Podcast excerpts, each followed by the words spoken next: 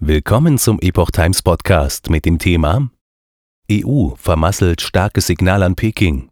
Keine Allianz zustande gekommen. Ein Artikel von Steffen Munter vom 17. Mai 2023. Beim EU-Indo-Pazifik-Treffen in Stockholm kam es zu keiner Allianz gegen das nach globaler Macht greifende China. Viele Außenminister der EU-Staaten fehlten bei dem inoffiziellen Treffen. Das Treffen der EU-Außenminister am vergangenen Freitag in Stockholm war nicht das einzige internationale Treffen, bei dem es unter anderem auch um China ging.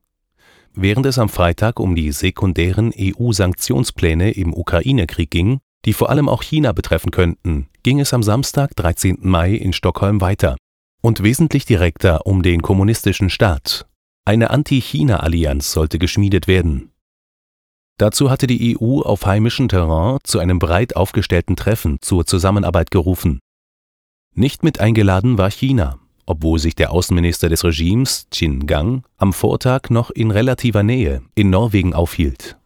Dort beendete Qin seine Europareise, die ihn von Berlin über Paris nach Oslo führte.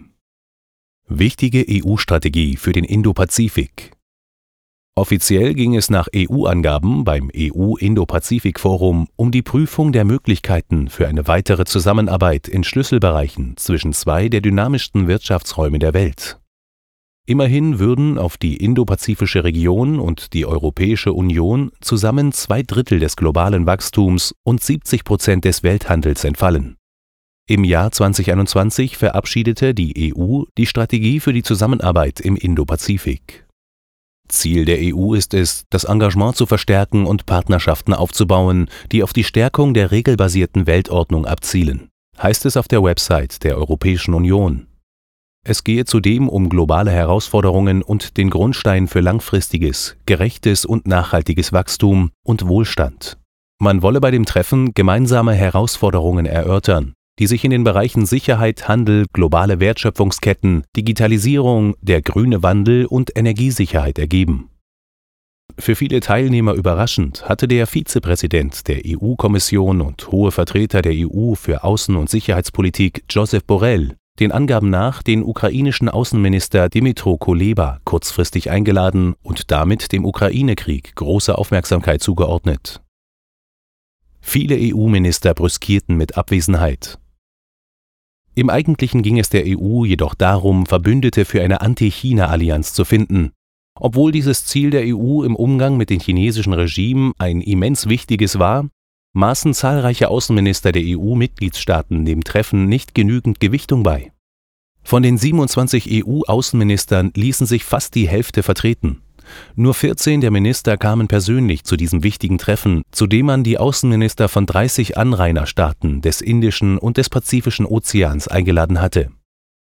Sie kamen von weit her angereist, unter anderem aus Indien, Pakistan, Japan, Singapur und von den Komoren. Auch Annalena Baerbock fehlte. Die deutsche Außenministerin ließ sich durch Tobias Lindner, Staatsminister, im Auswärtigen Amt vertreten.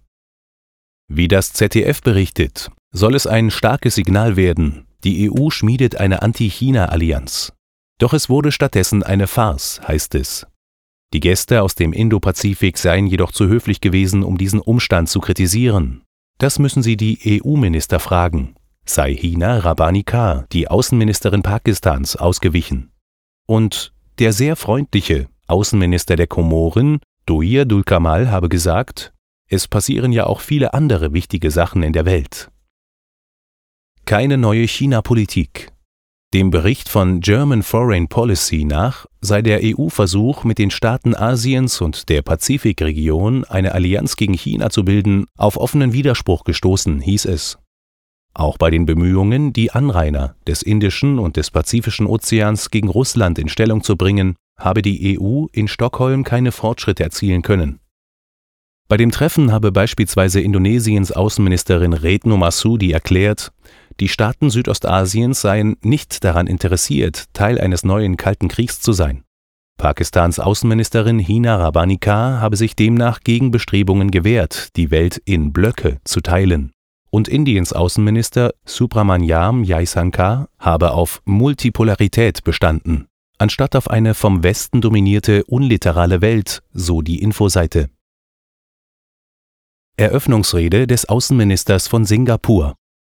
Vivian Balakrishnan, der Außenminister von Singapur, veröffentlichte einen Tag später eine Mitschrift seiner Eröffnungsrede beim zweiten Indopazifischen Ministerforum IPMF in Stockholm auf der Seite des indonesischen Außenministeriums. Diese sei hier auszugsweise und beispielhaft wiedergegeben Balakrishnan machte darauf aufmerksam, dass man die Hoffnung auf Wohlstand nicht erreichen werde, wenn wir erstens keinen Frieden haben, zweitens unser Organisationsprinzip für den asiatisch-pazifischen Raum falsch verstehen und drittens das globale, multilaterale, regelbasierte Handelssystem demontieren. Der Außenminister von Singapur verwies auf den Krieg in Europa, der in den vergangenen drei Jahrzehnten für viele undenkbar gewesen sei er erklärte, dass man den Frieden sichern müsse und nicht als selbstverständlich hinnehmen dürfe. Das Organisationsprinzip für unsere Region besteht darin, sie offen, integrativ und regelbasiert zu halten.